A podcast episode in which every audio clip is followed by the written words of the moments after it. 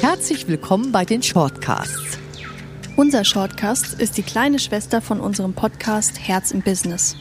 Im Shortcast geht es um aktuelle Themen, um Probleme aus Alltag und Beruf und um Entwicklungsfragen.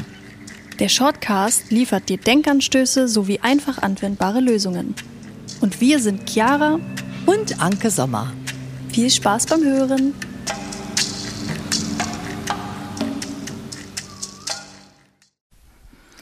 Hallo ihr Lieben. Heute geht es um den systemischen und soziologischen Blick auf das Thema psychische Verletzungen. Wir schauen uns an, was ist der systemische Blick auf das Thema Verletzungen? Was sind die Wirkungen von Verletzungen? Wir geben einen praktischen Tipp für den sachlichen Umgang mit persönlichen Verletzungen und dann gebe ich zum Schluss noch mal eine kleine Essenz zum Thema.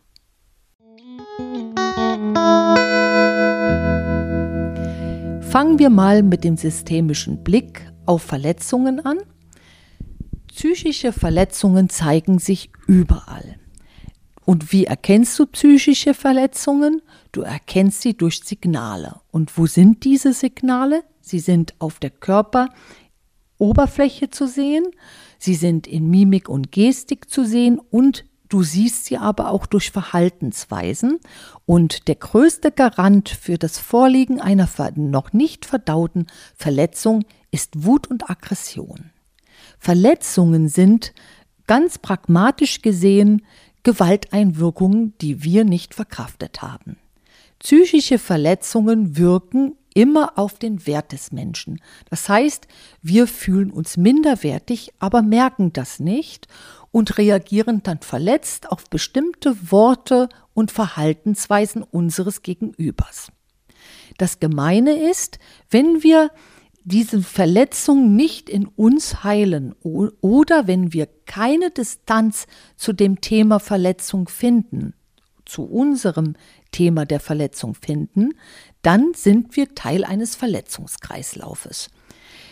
Ich als Systemikerin sehe Verletzungen auch immer an den Körpersignalinformationstürmen. Also da sind ganz viele Signale an einer Stelle, zum Beispiel im Gesicht oder da häufen sich Signale in den Augen. Wenn mich ein Mensch anblickt, habe ich gleich ganz viele Signale auf einmal dann vor mir. Dann kann ich aus diesen Signalen schon einmal erkennen, hier ist ein sogenannter Informationsturm und dieser Informationsturm zeigt, die Verletzung wurde nicht nur einmal erlebt, sondern sie wurde zigfach von diesem Menschen wiederholt erlebt.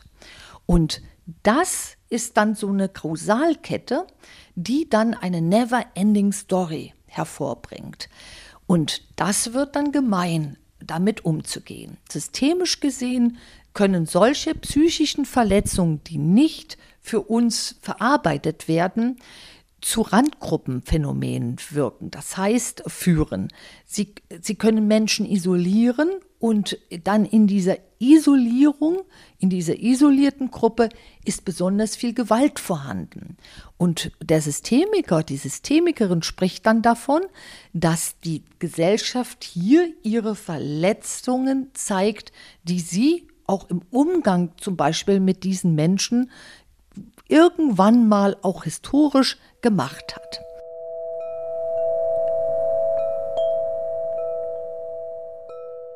Und wie kann man jetzt mit solchen Verletzungskreisläufen umgehen? Erst einmal bei sich selber anfangen. Schau einmal, wo wurde ich schon verletzt und bin besonders gefährdet, in so einen Verletzungskreislauf reinzugehen. Und da schaut doch am besten mal euch eure näheren Beziehungen an und dann könnt ihr gucken, wie distanziert seid ihr einer Person oder eurem Partner, eurer Partnerin gegenüber, wenn ihr euch von dieser Person verletzt fühlt. Je aggressiver ihr reagiert, je wütender ihr werdet, desto mehr seid ihr Teil dieses Verletzungskreislaufes und mittendrin in der Gewalt. Ähm, näher betrachtet ist passiert dann nichts anderes, auch wenn ihr euch nicht schlagt, sondern euch nur angiftet, als ein Austausch von Gewalt.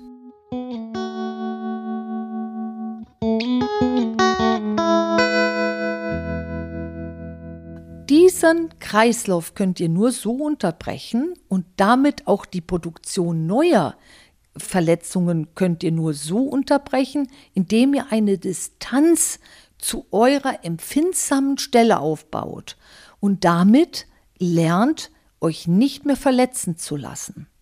Und wie schafft man es, wenn, also, dass du zum Beispiel dich nicht mehr verletzen lässt? Durch ganz viel Bewusstheit schaffst du das und ähm, auch durch die Bewusstheit, dass du weißt, psychische Verletzungen ähm, haben nicht nur in deiner Psyche eine Folge, sondern deine körperliche Gesundheit reagiert auch auf den Grad deiner Verletzung.